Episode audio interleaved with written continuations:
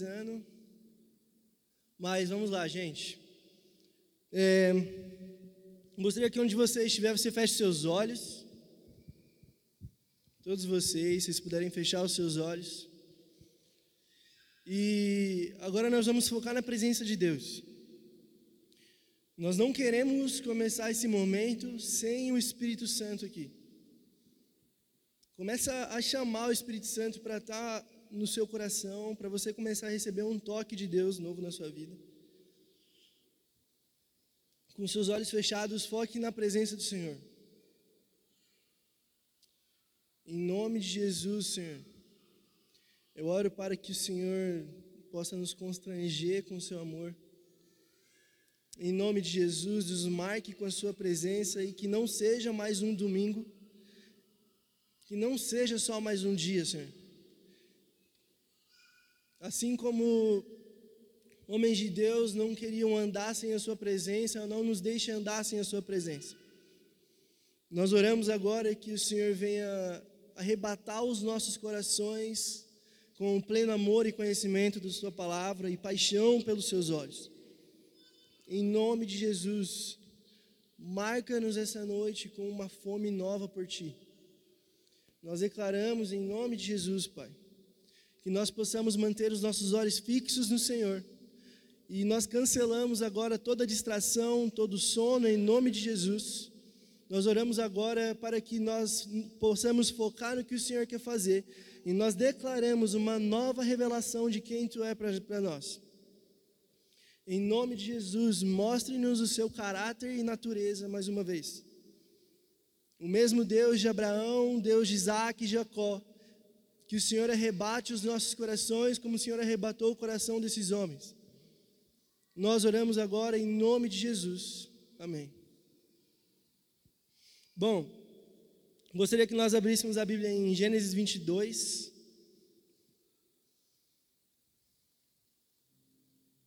Se puder colocar aqui a versão NVI na, no, no telão.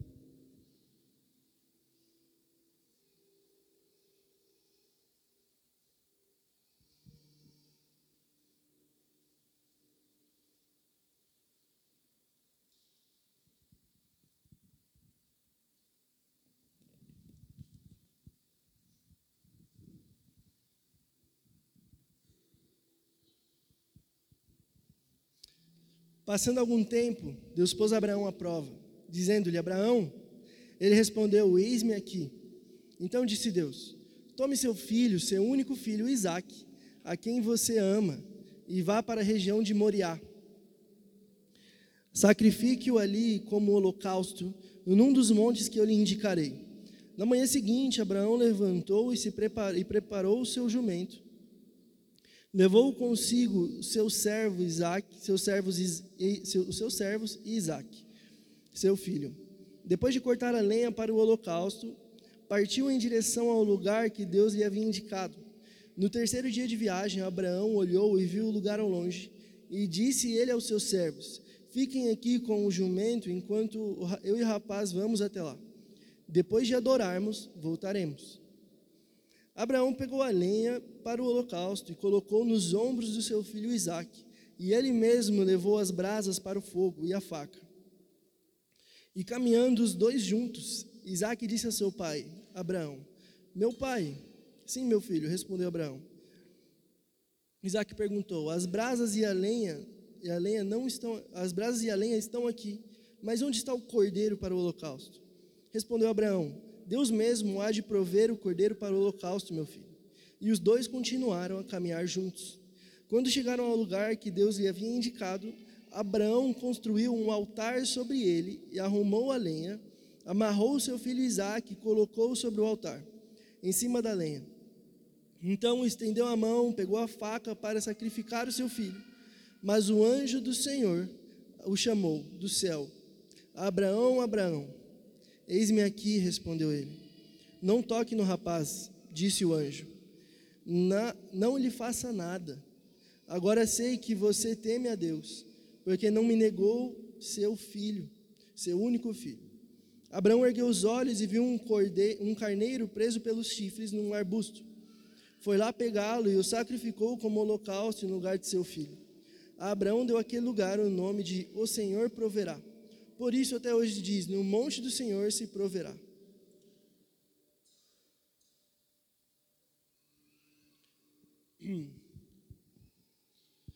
Amigos, o que eu quero dizer para vocês é o seguinte: a gente sempre ouviu aquela frase muito, muito bonita sobre a fé de Abraão.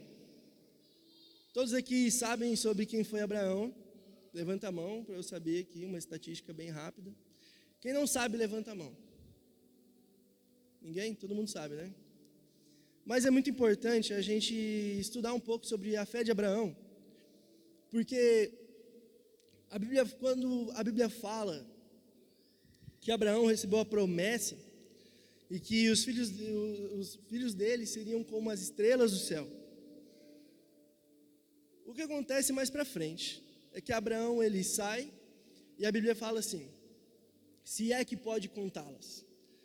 E a minha vida toda eu pensei que tinham tantas estrelas que Abraão não conseguia contar. E é o que mais faz sentido, né? Se a gente pegar um dia para contar as estrelas do céu, a gente não consegue. Mas mais à frente, fala que ao anoitecer, Abraão caiu em um sono profundo. O que leva nós a entender que não era noite.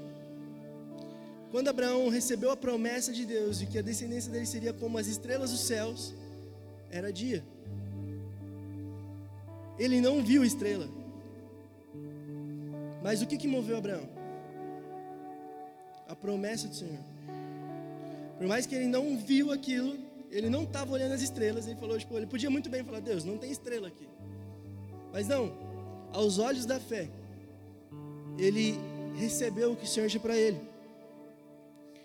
Mas a gente vê que mais à frente, como a gente acabou de ler, o Senhor chega e pede Isaac, seu único filho. E, e Abraão, prontamente, ele levanta pela manhã e caminha por três dias até o Monte Moriá, que mais à frente nós vamos ver que ele é o Monte Sião. Mas o que me impressiona muito nisso tudo é saber aonde estava o coração de Abraão. Eu não cheguei a falar o tema da pregação, né? Se vocês é, quiserem anotar, o nome do sermão é o Evangelho de Lego e o Escândalo da Cruz. Mas Abraão ele caminha por três dias ali para sacrificar o seu único filho. Por que, que ele faz isso? O que a gente pode ver no caráter de Abraão era que ele amava mais o Deus da promessa do que a promessa em si. Ele estava disposto a sacrificar a promessa de Deus na vida dele, porque ele amava mais o Deus da promessa do que a promessa em si. O que me leva a pensar onde está o nosso coração hoje. Será que meu coração ele está mais, ele, ele é um amante das promessas de Deus, mas é um traidor de Deus? Porque muitos, muitos cristãos se decepcionam falando Deus não cumpriu as promessas dele. Mas na verdade, o seu coração estava completamente errado. O problema não é Deus. O problema da situação, nesse caso, não é Deus.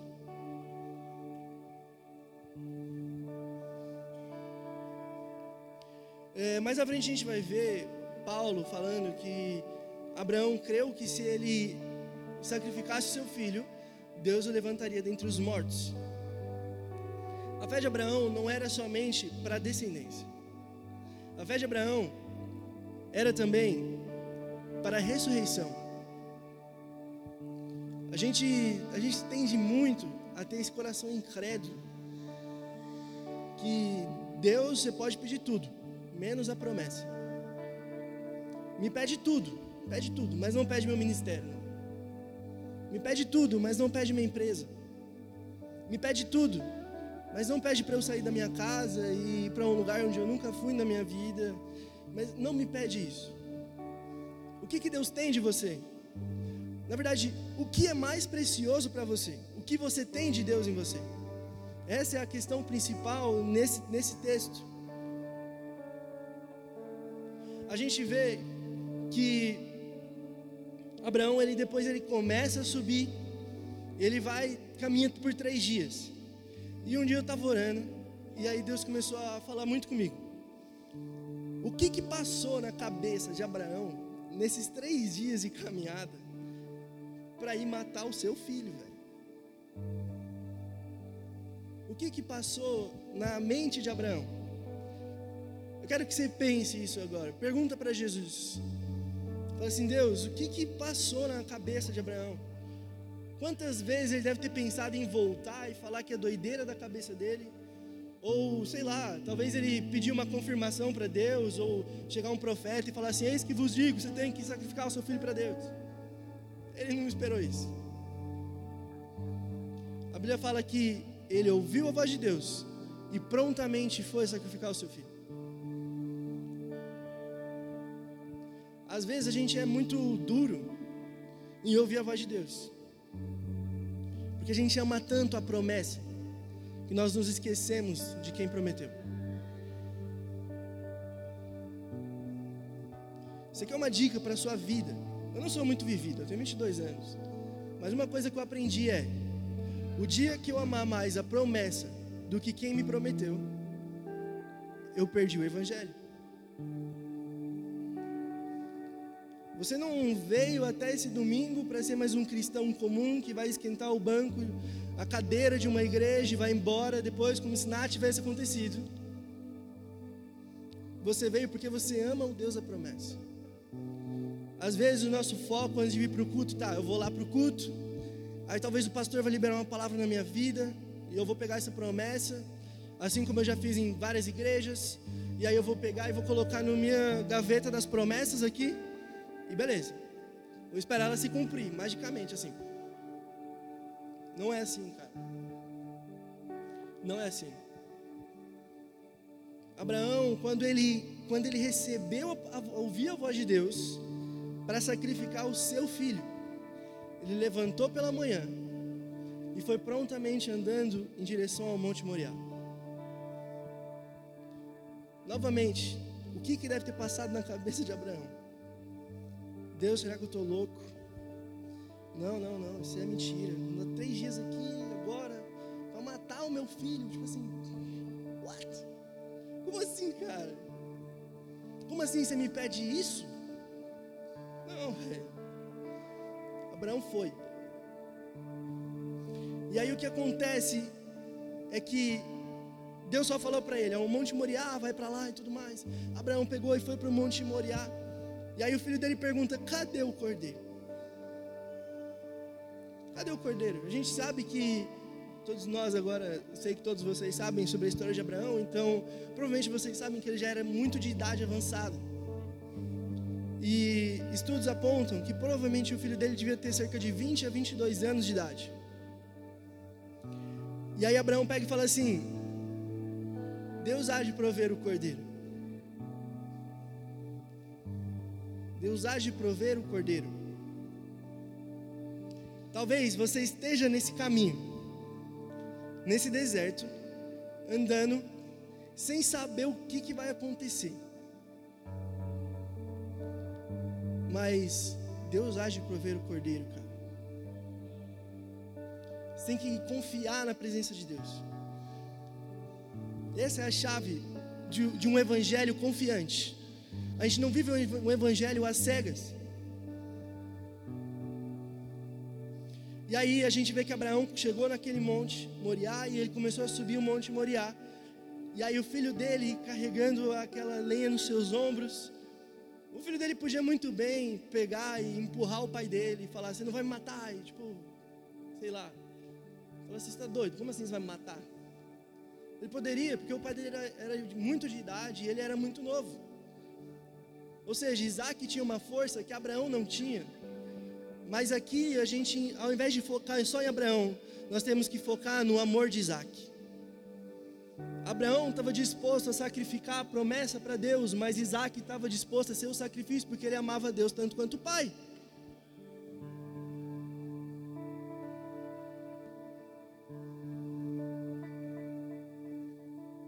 O que seus filhos veem em você? Você, pai, Sinceramente, será que seus filhos confiam em você e amam a Deus ao ponto de se entregar à morte? Você, pai, será que você ama a Deus ao ponto de entregar seu filho?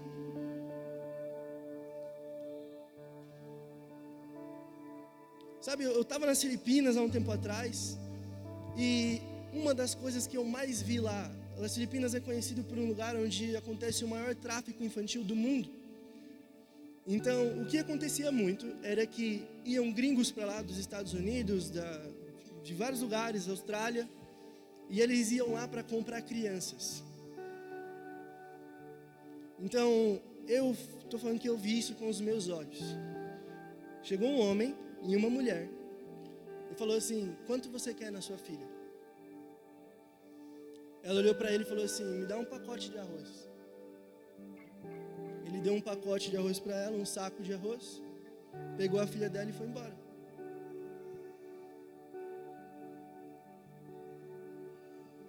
O Evangelho não é isso. E eu fiquei me, me imaginando o tempo todo: como que pode acontecer isso? E eu olhando aquilo, eu não podia fazer nada. Eu falei: Meu, eu não tenho controle nessa situação. Mas o que eu quero dizer para você é que o Evangelho, a paternidade de Deus, não é como uma paternidade que vai te trocar por um saco de arroz. É muito pelo contrário. A paternidade de Deus é uma paternidade que comprou com o próprio sangue. Eu quero que vocês entendam isso. Isso é uma chave para a sua vida, cara. Quando você é inseguro na paternidade de Deus, você não consegue confiar em nenhuma liderança na sua vida. Porque na sua cabeça todo mundo vai diferir. E etc. Vamos pensar aqui, na verdade, sobre o coração de Isaac. Isaac ele estava totalmente vulnerável. A gente costuma muito falar sobre seja vulnerável a, a, alguém, seja vulnerável ao que o Espírito quer fazer. Mas a gente tem que entender o significado de vulnerabilidade. A vulnerabilidade é quando você não tem defesa nenhuma. Eu lembro de uma vez que eu estava orando, e aí eu deitei de costas assim no chão. E. De costas não, desculpa, deitei de frente. E eu estava assim no chão, deitado assim. Aí Deus falou assim comigo: Você acha que você está vulnerável assim? Eu falei assim: Ah, Deus, estou. Falou assim: Se alguém te aplicar um golpe aqui assim, você vai fazer o quê? Eu vou segurar a mão dela, né? Eu estou vendo aqui. Mas assim, você não está vulnerável. Você ainda tem como se defender. Eu peguei, me virei, fiquei de costas. E Deus começou a falar muito comigo. Vulnerabilidade é quando você está sem defesas. Ou seja, eu posso ser tão vulnerável a você ao ponto de eu deixar que você me fira. Isaac estava tão vulnerável a Jesus ele estava tão vulnerável à presença de Deus, ao ponto de deixar que o pai dele o matasse por amor a Jesus. Isso é vulnerabilidade. Às vezes você não consegue ser vulnerável com ninguém, porque na sua cabeça todo mundo vai te machucar. Mas a vulnerabilidade é confiança, cara. E se a pessoa te machucar? Machucou? Aconteceu. Mas você foi vulnerável. Então, se permita ser vulnerável como Isaac foi vulnerável ao sacrifício. Uma água aqui que estou com sede.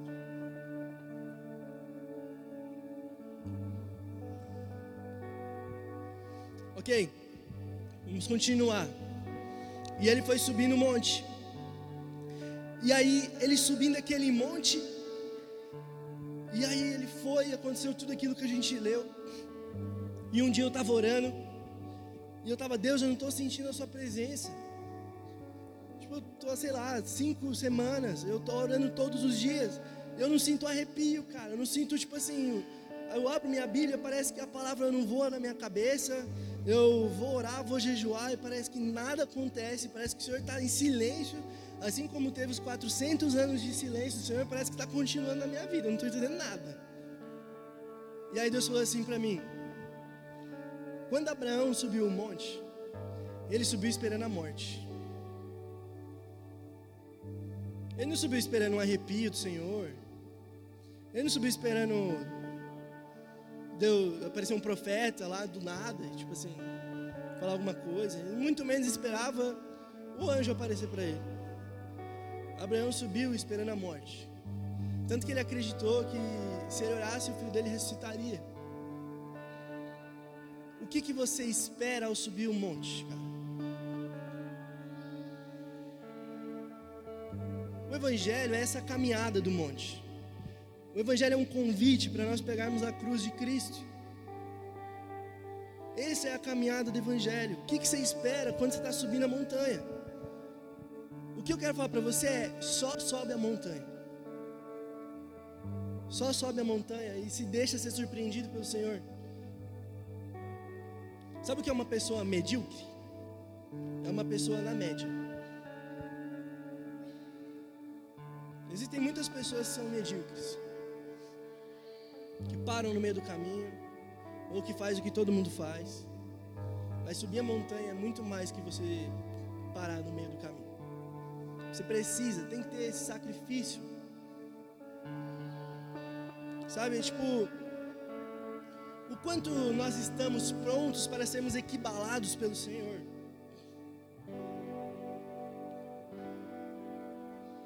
quanto nós estamos preparados para ser equibalados, para falar, Senhor, se o Senhor quer me usar, eu estou aqui.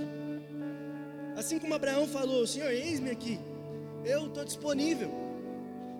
Se o Senhor aparecer aqui hoje e falar assim, quem aqui está disponível para minha obra? Quantos de vocês vão falar, Senhor, eu estou disponível, pode me usar, vem, pode falar comigo. Mas às vezes você não consegue nem ser vulnerável com seu pai, como você vai ser vulnerável com Deus?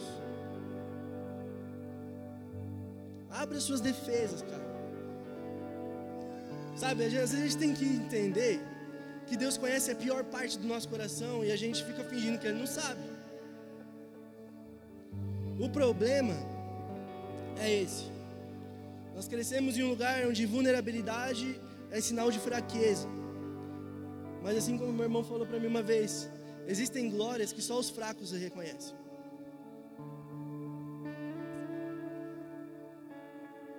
No verso 22, 13. Deixa eu ler. Abraão ergueu os olhos e viu um carneiro preso pelos chifres num arbusto. Foi lá pegá-lo e o sacrificou como holocausto no lugar de seu filho. Queria que você deixasse aqui isso. Deixa eu achar aqui. Coloca na verdade o 14. 14 fala assim: Abraão deu àquele lugar o nome de O Senhor proverá. Por isso até hoje se diz: No monte do Senhor se proverá. É, a gente aprende na língua portuguesa, algo do tipo, mas a gente aprende que sempre que aparece um nome com a inicial maiúscula, significa de algo ou alguém específico, certo? Vocês estão comigo aqui, né? Amém. Então, vamos lá. Chegamos lá. O nome daquele lugar, o Senhor proverá. O Senhor está com S maiúsculo. Ele está falando de um senhorio específico. Ele não está falando que vai aparecer um profeta lá e vai prover do nada. Ele está falando que o Senhor Deus, Iavé, vai prover. E a palavra proverá ela está com um P maiúsculo. Isso significa que é uma provisão específica. Olha isso aqui, presta atenção comigo. Deixa que o Espírito Santo abra os olhos do seu entendimento. A provisão não era algo, era alguém.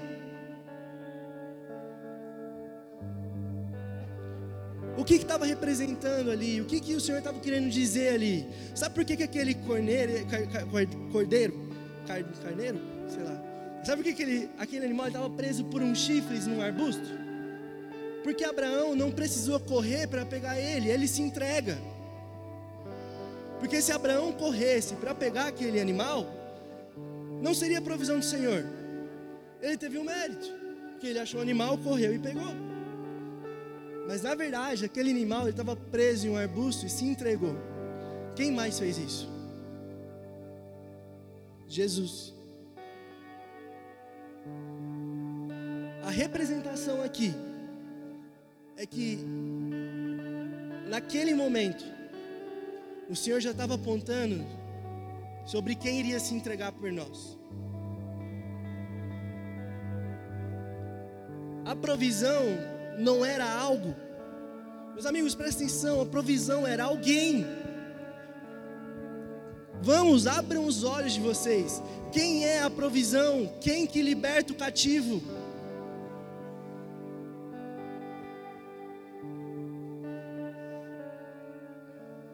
Eu tenho umas anotações aqui que eu, vou, eu quero ler para vocês.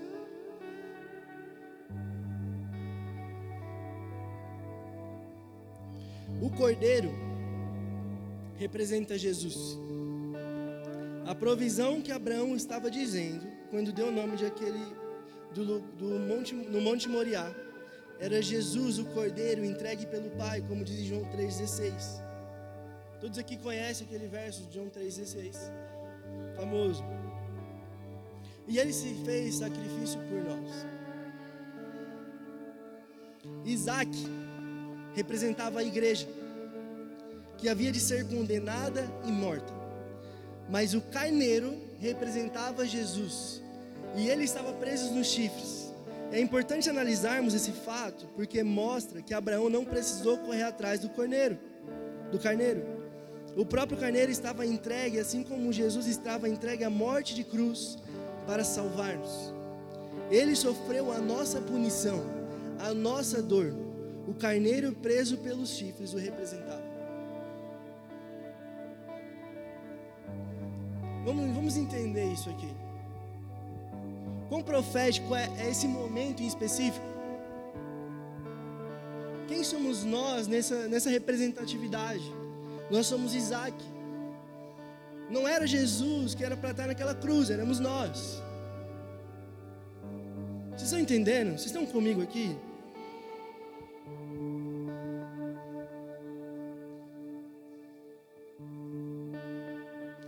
E a gente entende que esse momento ele é tão profético que a gente vê que Isaac carregou as lenhas no seu ombro. E na crucificação de Jesus, quem carregou madeira nos seus ombros? Vocês estão entendendo o quanto isso aponta para Cristo? Porque por muito tempo eu, eu lia o Antigo Testamento e eu falava: o que, que isso aqui tem a ver com Jesus? Tipo assim, tá bom, beleza, o Messias aí, mas o que, que isso tem a ver com Jesus? Mas isso aqui é tudo sobre Jesus. Eu lia como se o Deus do Antigo Testamento fosse um Deus e o Deus do Novo Testamento fosse outro Deus. Mas a verdade é que o Iavé, a verdade é que quem apareceu na sarça ardente para Moisés, sempre foi Jesus. Deus do Antigo Testamento é Jesus. O Deus do Novo Testamento é Jesus. O Deus dessa era é Jesus.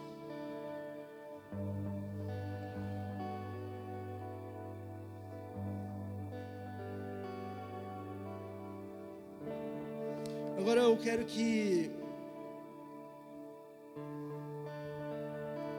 a gente abra em Gálatas 5, do 1 a 25.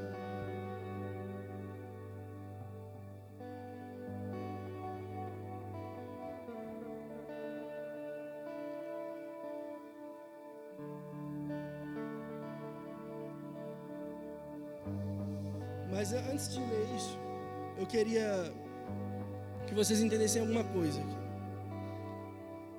Sabe qual é o perigo da nossa era? O perigo que nós estamos prestes a enfrentar.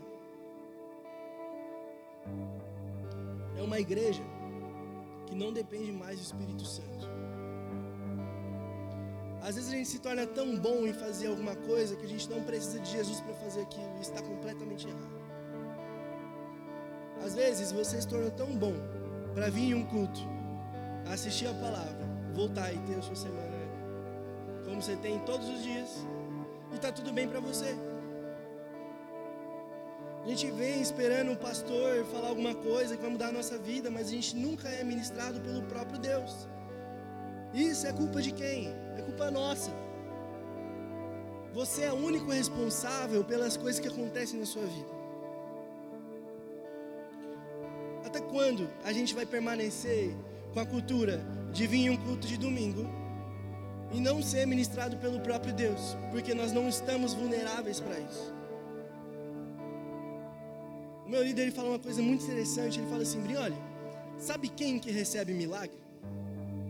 Quem precisa de milagre. Se você não se coloca em uma posição de milagre, você não vai receber um milagre, porque você não precisa disso. Você quer viver experiências com Jesus? Se coloque em posição de risco, cara. Se coloque em uma posição onde você não tem controle daquilo.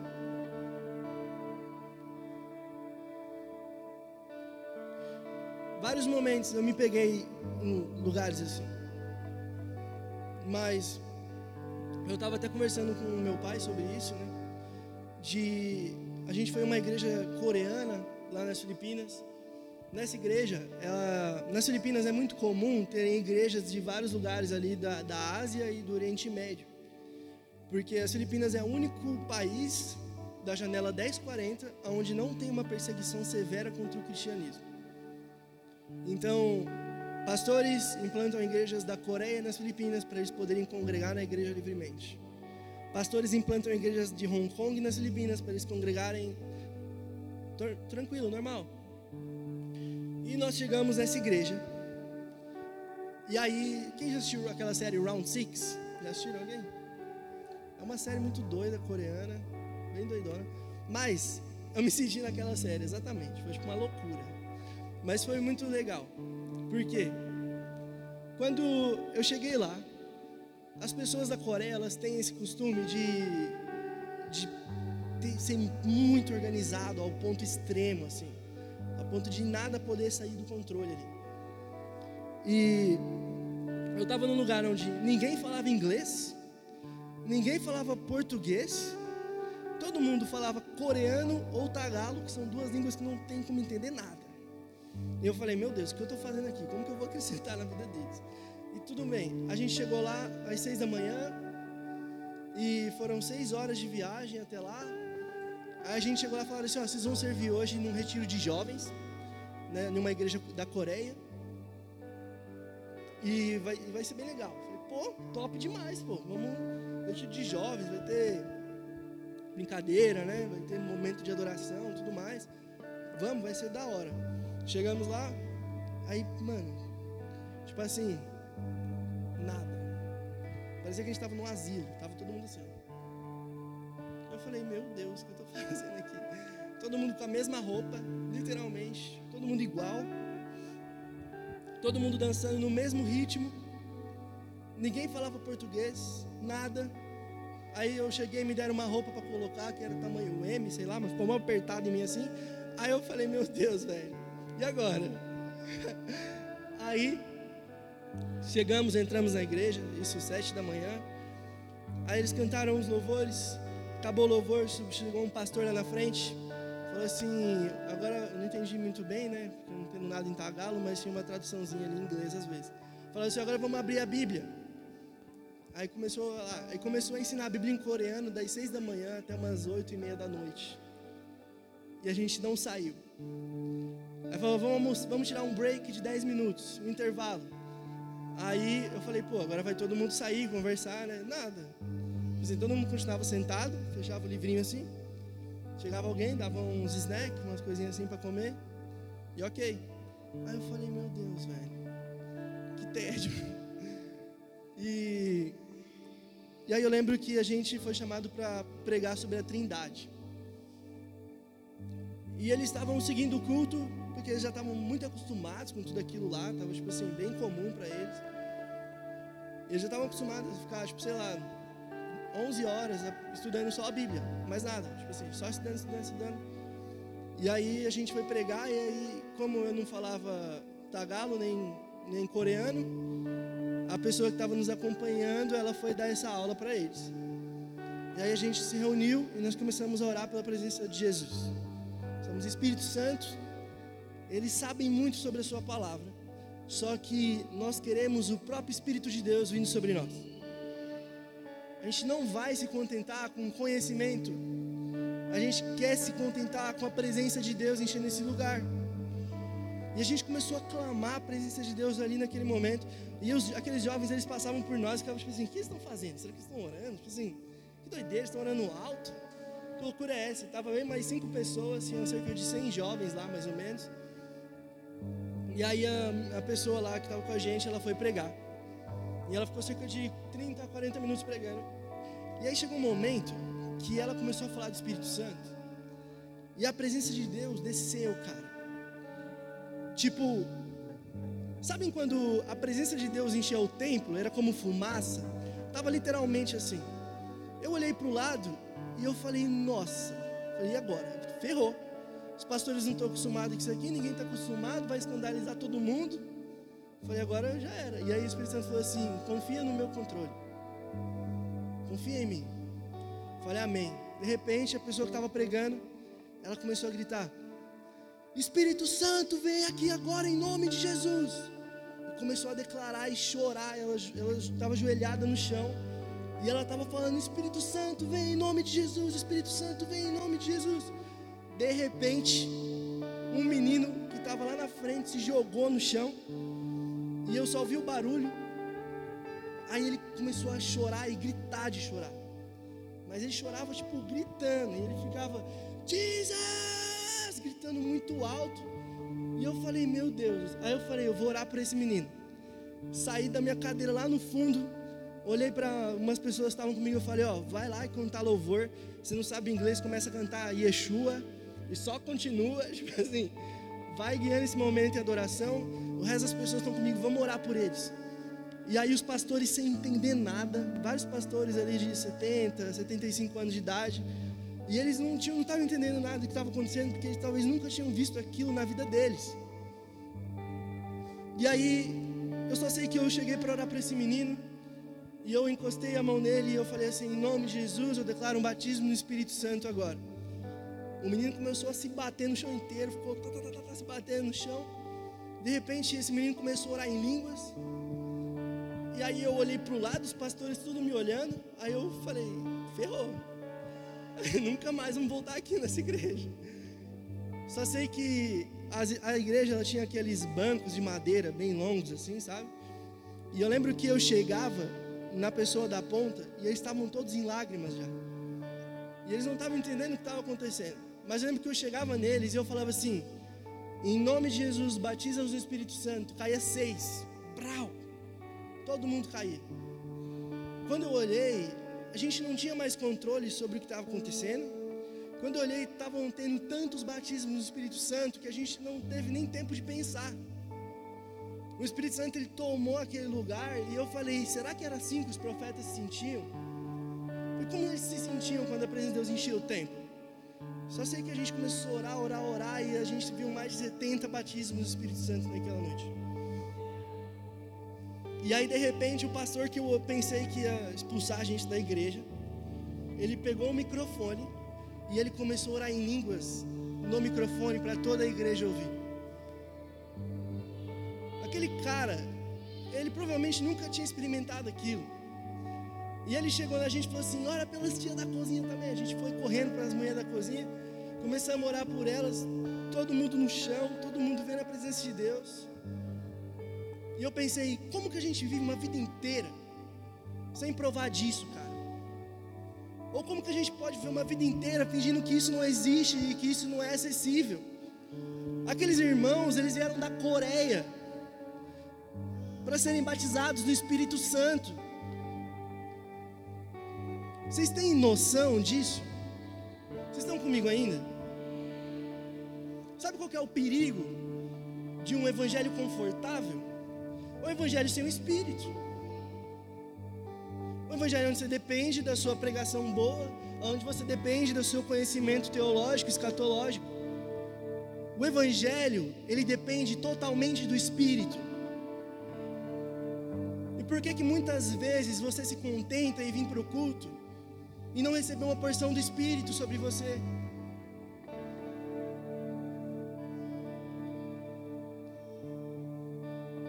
A gente precisa, não, não é sobre ter uma experiência com Deus. É sobre você amar a Deus acima da experiência. É sobre saber quem é mais importante no meio desse culto.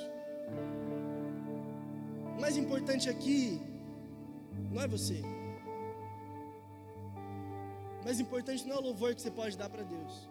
Mais importante não é o grupo de adoração. O mais importante não sou eu, o mais importante é Jesus. Sempre foi o mais importante. Naquele dia eu saí daquela igreja.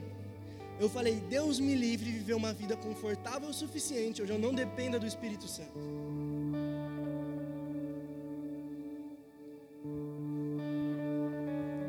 Para a pessoa do seu lado e fala assim: Deus me livre não depender do Espírito Santo. Às vezes falta discernimento para a gente porque a gente não ouve o Espírito. Vamos lá. Gálatas 5, do 1 a 25. Foi para a liberdade que Cristo nos libertou. Portanto, permaneçam firmes e não se deixem submeter novamente a um jugo de escravidão. Ouçam bem o que eu, Paulo, lhes digo: caso se deixem circuncidar, Cristo de nada lhes servirá. De novo, declara todo homem que se deixa circuncidar que está obrigado a cumprir toda a lei. Vocês que procuram ser justificados pela lei, separaram-se de Cristo e caíram da graça.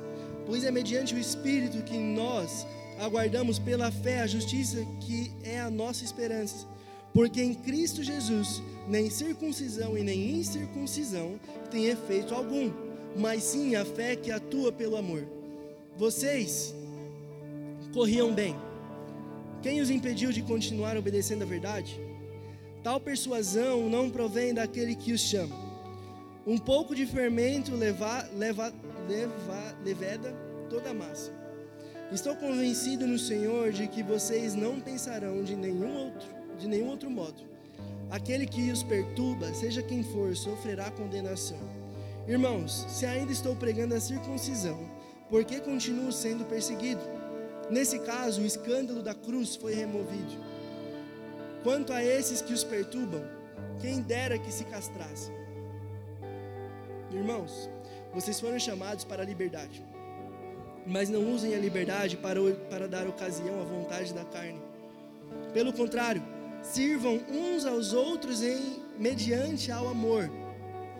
Toda a lei se resume em um só mandamento: ame, -os, ame o próximo como a si mesmo. Mas se vocês mordem e se devorem uns aos outros, Cuidado para não destruírem mutuamente. Por isso, por isso digo: vivam pelo Espírito, de modo nenhum satisfarão, satisfarão os desejos da carne. Pois a carne deseja o que é contrário ao Espírito, o Espírito o que é contrário à carne. Eles estão em conflito um com o outro, de modo que vocês não fazem o que desejam. Mas, se vocês são seguidores, são guiados pelo Espírito, estão debaixo da lei.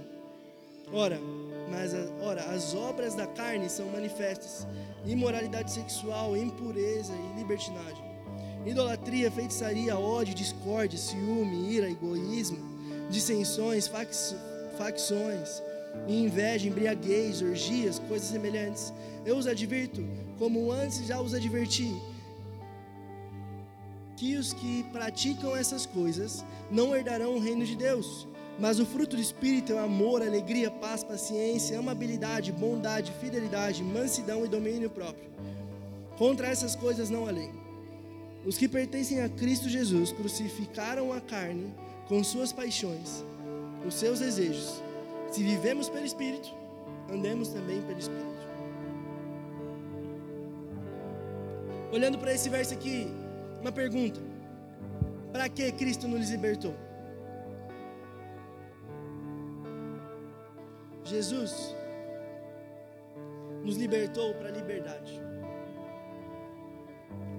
Quero enfatizar isso para vocês. Vocês hoje, vocês têm livre-arbítrio para amar a Deus. Vocês estão livres, cara. Sintam-se livres. Vocês estão na casa de Deus. Vocês estão no melhor lugar onde vocês podem ser livres. Vocês podem dançar para Jesus e ninguém vai ficar te olhando. E se olhar também, tem nada a ver com sua vida, mas você está livre, cara. Você está livre para amar a Deus. Entendam isso. Paulo está falando aqui que a liberdade não é você fazer o que você quer fazer. A liberdade, na verdade, é você, você fazer aquilo que você nasceu para fazer. Porque se eu sou escravo dos meus desejos carnais, logo eu não sou livre. Faz sentido? Você quer ser livre? Segue a Jesus. Ame a Deus. Prega o Evangelho, cara. Dá valor para o Espírito Santo. Dá espaço para o Espírito Santo. Porque tudo aquilo que você abre com a força dos seus braços, os seus braços vão ter que manter. Mas tudo aquilo que é aberto pelo Espírito, o próprio Espírito mantém. Deus se responsabiliza do que ele faz.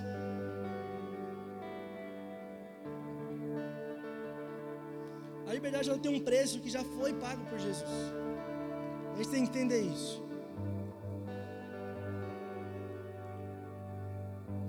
O verso 5,13 diz assim: Irmãos, vocês foram chamados para a liberdade, mas não usem a liberdade para dar ocasião à vontade da carne. Pelo contrário, sirvam uns aos outros mediante o amor.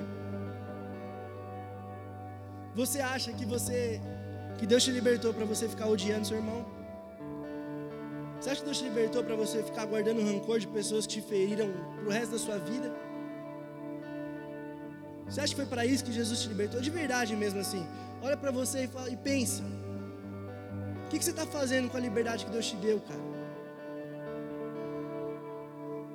Sabe, a gente tem muito costume de pecar porque a gente não sabe para onde direciona a nossa energia. Você precisa ter muito, gastar muita energia para odiar alguém. Você precisa gastar muita energia para ir lá e ver uma pornografia. Você precisa gastar muita energia para ir lá e cometer imoralidade sexual.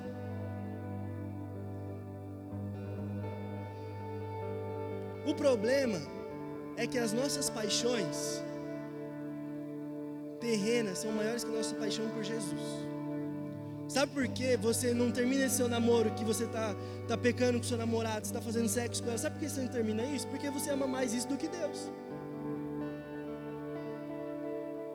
Às vezes tem que falar mais escrachado assim, sabe? Tem que entender, cara. Sabe por que você não, não para de ir na festa? Porque você não para de ficar usando droga? Porque você ama mais isso do que Deus. Mas o dia que você entender, o dia que você realmente entender que a maior brisa que tem é chapar com o Espírito Santo, droga nunca mais vai ser suficiente.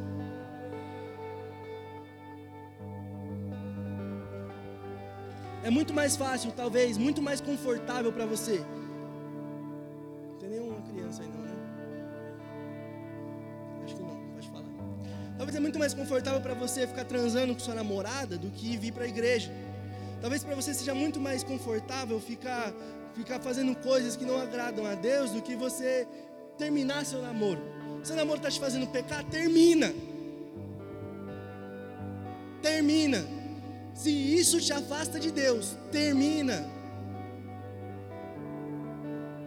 O que que você ama mais? Sabe por que você ainda fica preso no seu desejo da sua carne? Porque é muito mais fácil para você continuar se satisfazendo do que satisfazer a Deus. Deus não te libertou para você ficar pecando. Sabe o que é temor a Deus? Às vezes eu eu estava conversando com meu líder no carro e ele estava falando assim, eu falei, Daniel, que, em que se parece o temor do Senhor? Ele falou, o temor do Senhor se parece com o áudio ao pecado. É isso que se parece o temor do Senhor. Você ama a Deus? Odeia o pecado.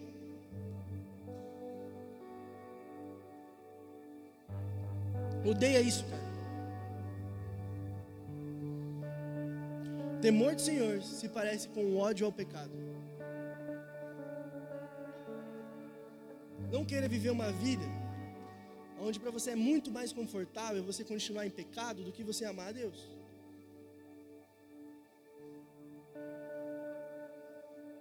A gente tem que ter ira. Tá faltando um raiva do pecado na gente. Hoje tem que ter muita ira para odiar o irmão, velho, que está do nosso lado. A gente tem que gastar muita energia nossa para ficar fofocando dos outros. Vocês têm ideia de como a fofoca é algo do inimigo? Porque fofoqueiro não é só quem fala, é quem ouve. Ambos. Então, quero que vocês pensem de verdade nisso. Façam um bom uso da liberdade que Cristo deu a vocês. Vocês têm livre acesso, cara. Vocês têm livre acesso. Se seu namoro está te afastando de Deus, termina isso. Entende? Vocês, vocês têm que ter essa ira santa no coração de vocês. Ama mais a Deus do que o pecado de vocês. Por favor. Uma outra pergunta: qual foi a última vez que você realmente se sentiu livre? Pensa aí. Qual foi a última vez que você se sentiu livre.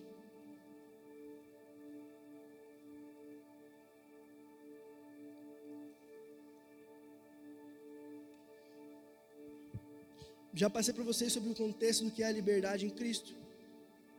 Mas agora vamos entrar no tópico sobre o que é o escândalo da cruz. No 5, no verso 11, Paulo fala assim: Irmãos, se ainda estou pregando a circuncisão, por que continuo sendo perseguido? Nesse caso, o escândalo da cruz foi removido. Sabe o que é mais comum de, de ver nos dias de hoje? Irmãos que já são velhos na igreja, tem, sei lá, 10 anos que estão na igreja, amém, glória a Deus. Glória a Deus. Mas como que são os seus olhos quando você vê alguém que não não está vivendo uma vida correta diante de Deus? Você pode ter 10 anos de convertido, mas se você não ama o seu próximo e não serve, você é mais um esquenta-banco aqui na igreja. Entendeu? Aonde estão tá os frutos, cara? Vamos lá, vamos mostrar os nossos frutos para Deus. A gente, a gente, se acostuma muito a vir dar um culto para Deus e a gente ir embora sem, sem tomar, ter um toque do Senhor, sem tomar o vinho do Senhor, sem tipo ver a Deus. Chegamos em casa, briga com a mãe, briga com o pai, briga, briga com o esposo, briga com, com o seu vizinho, não tem domínio próprio. Por quê? Você ainda está muito preso. Deus não te libertou para viver uma vida cativa na sua carne. Se você ainda vive uma vida de pecado, sabendo que isso é pecado, você é só mais um preso.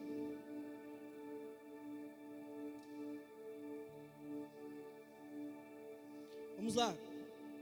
Eu escrevi uma anotação sobre o escândalo da cruz. O escândalo da cruz era a contramão da cruz. Para quem não sabe, na visão dos judeus, existem hoje judeus não messiânicos e judeus messiânicos.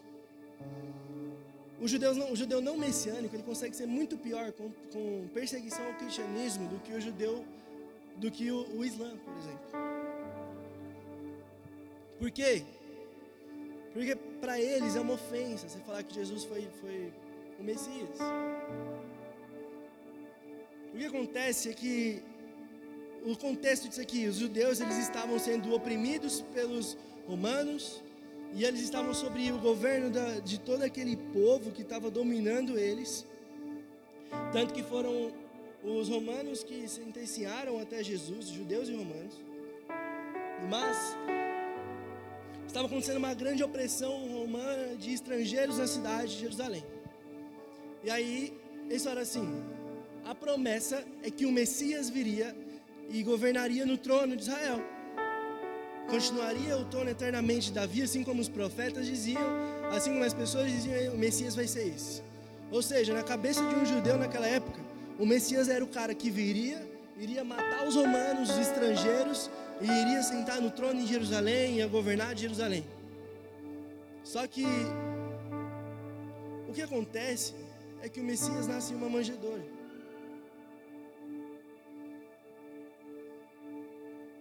Messias nasce em um lugar onde improváveis, um lugar de improváveis, cara.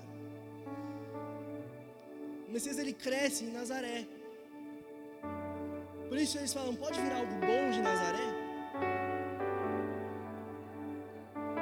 esse é o escândalo da cruz. Então, quando Jesus ele está falando ali para os discípulos que ele tinha que ser entregue à morte de cruz, Pedro refuta ele. Ele fala: Você está maluco? Cheguei, vamos conversar um pouquinho. Você está doido? Jesus, o que você está falando? Como assim você vai morrer? Você é o Messias. Ninguém espera que você vá morrer. Então, passa o tempo. Jesus é levado à cruz e ele morre. O Messias estava morto. Para um judeu, até hoje os judeus, na verdade, os não messiânicos, eles chamam Jesus no hebraico de o enforcado. Porque para eles, Jesus é um cara que veio, tentou ser bom e morreu. E ainda vai vir o Messias e vai libertar eles da opressão estrangeira. E vida que segue. Vocês têm ideia do escândalo que foi a cruz para os judeus? O que Paulo estava falando aqui? Estava acontecendo uma briga de racismo entre judeus e gentios. Os gentios ficavam zoando os judeus porque eles eram circuncidados. E os judeus ficavam falando assim. É, o judeu ele, fazia uma oração e falava assim: Deus, obrigado, porque eu não, eu não nasci mulher, nem cachorro e nem gentil.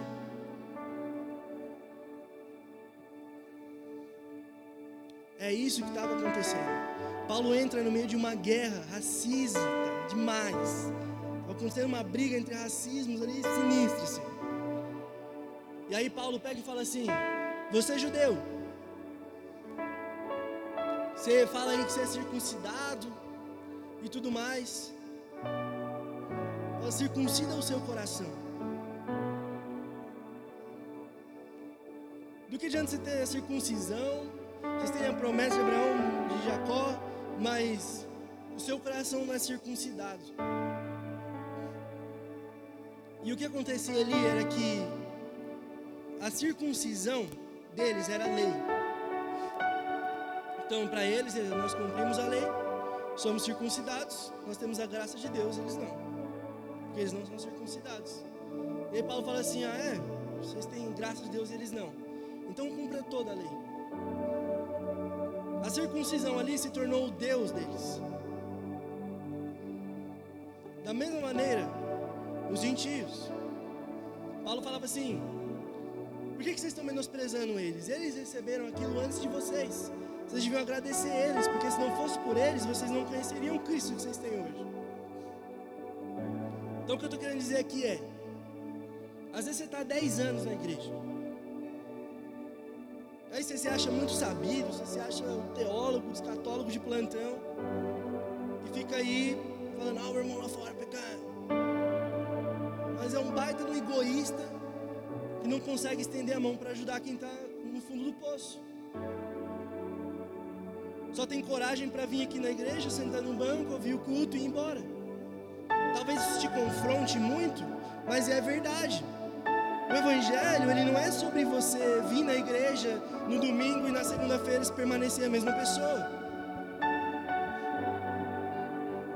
Entendam, o escândalo da cruz não tem que ser removido. Não caiam da graça.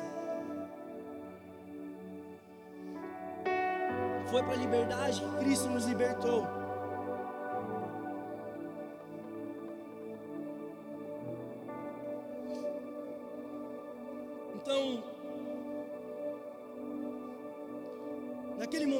Estava naquela igreja, eu comecei a ver os 60, 70 batismos no Espírito Santo. Eu comecei a viver uma vida inconformada comigo mesmo, cara. Vocês não têm ideia. Eu cheguei lá onde eu estava, lá na base. Eu falei assim: Deus, tá bom. Faz uns cinco dias que eu não ouço sua voz claramente. Aí eu chego na igreja, a igreja inteira ouve a sua voz, eu não sinto fora do que você está fazendo, tipo assim, estou fazendo algo errado. Mas na verdade, é que a gente, nós como cristãos, estamos em um processo de subir o monte. Sobe o monte. Sobe o monte, cara. Você vai chegar lá em cima e lá não vai ter nenhum altar para sacrifício. Deus vai falar assim: constrói um altar aqui para sacrifício. Aí você vai construir um altar para sacrifício. Só que, se nós queremos ser surpreendidos por Deus, nós temos que nos permitir entrar nesse lugar onde poucas pessoas têm coragem de acessar.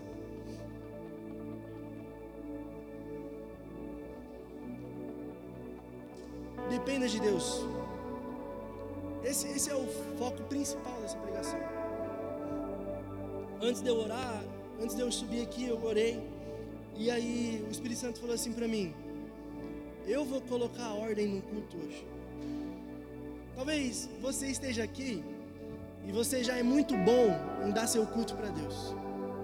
Você é muito bom em, sei lá, fazer a sua oração aqui, rapidinho, embora.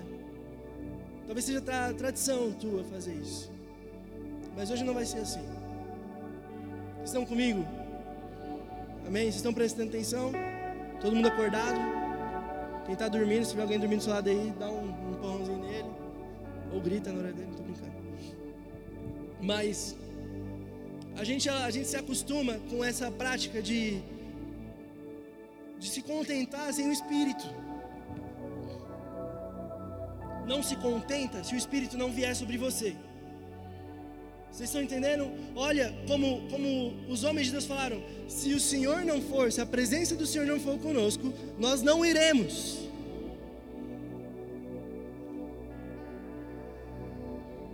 Não queira vir embora daqui sendo mais um, sem receber um toque de Deus. Vocês entendem? Quando eu vou orar de manhã, eu acordo e eu falo assim: Deus, preciso que o Senhor me toque.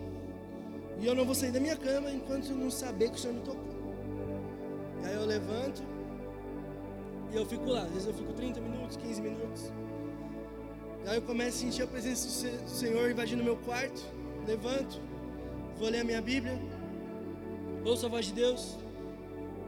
E eu não consigo começar meu dia se, se, eu, não, se eu não souber que o Senhor está ali, sabe? Mas a gente tem que ter essa insatisfação dentro de nós, onde o que, que te contenta? Você talvez se tornou frio.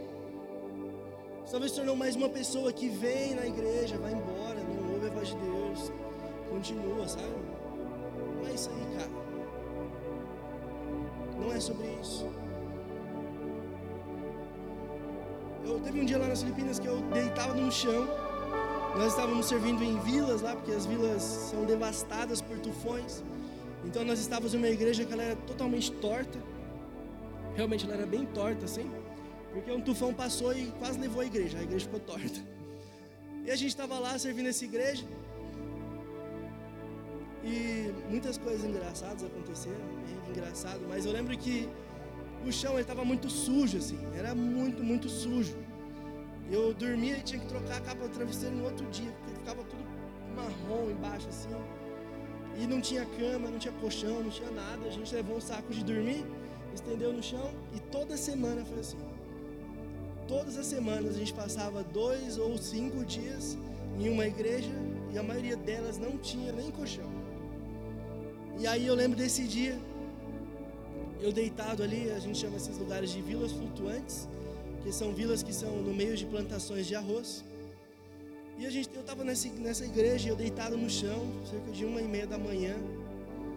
E eu falei assim: Deus, Deus me livre, tá agora no conforto da minha cama. Deus me livre, cara. Eu preciso, eu preciso estar aqui. Tá desconfortável, tá desconfortável, mas tá bom.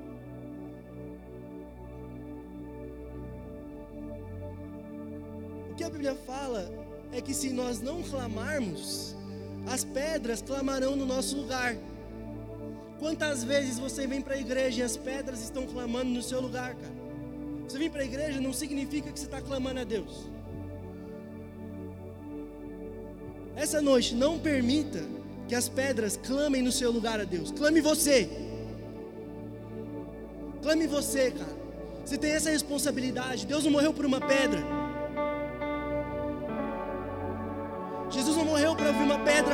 Seu lugar.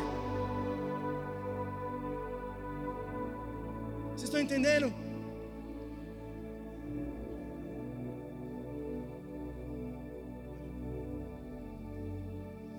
Essa noite vai ser uma noite marcada pela organização do Espírito Santo sobre nós. Eu sinto que o Senhor quer alinhar as coisas aqui. Amém? Vocês estão com o coração vulnerável para ouvir a voz de Deus? Quer ouvir sim ou não? Às vezes falta atitude.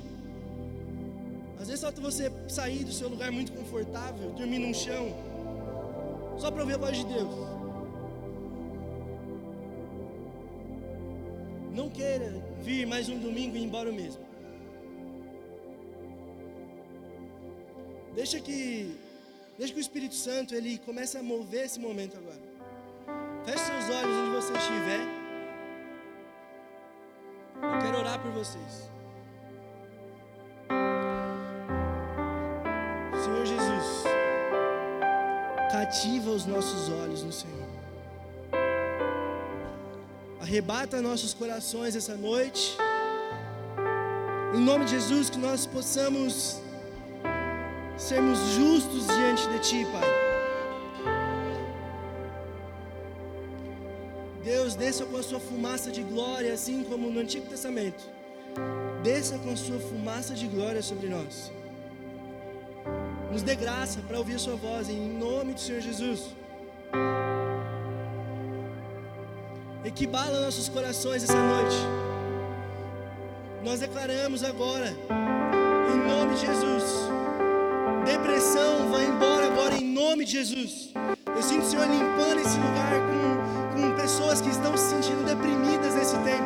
Eu sinto o Senhor falando assim: eu estou tirando coisas do coração de vocês que não deviam estar aí.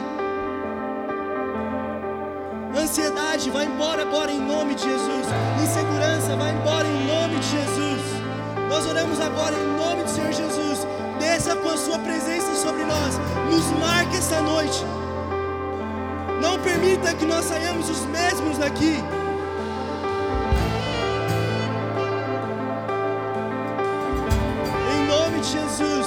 Cativa os nossos olhos do Senhor nessa noite.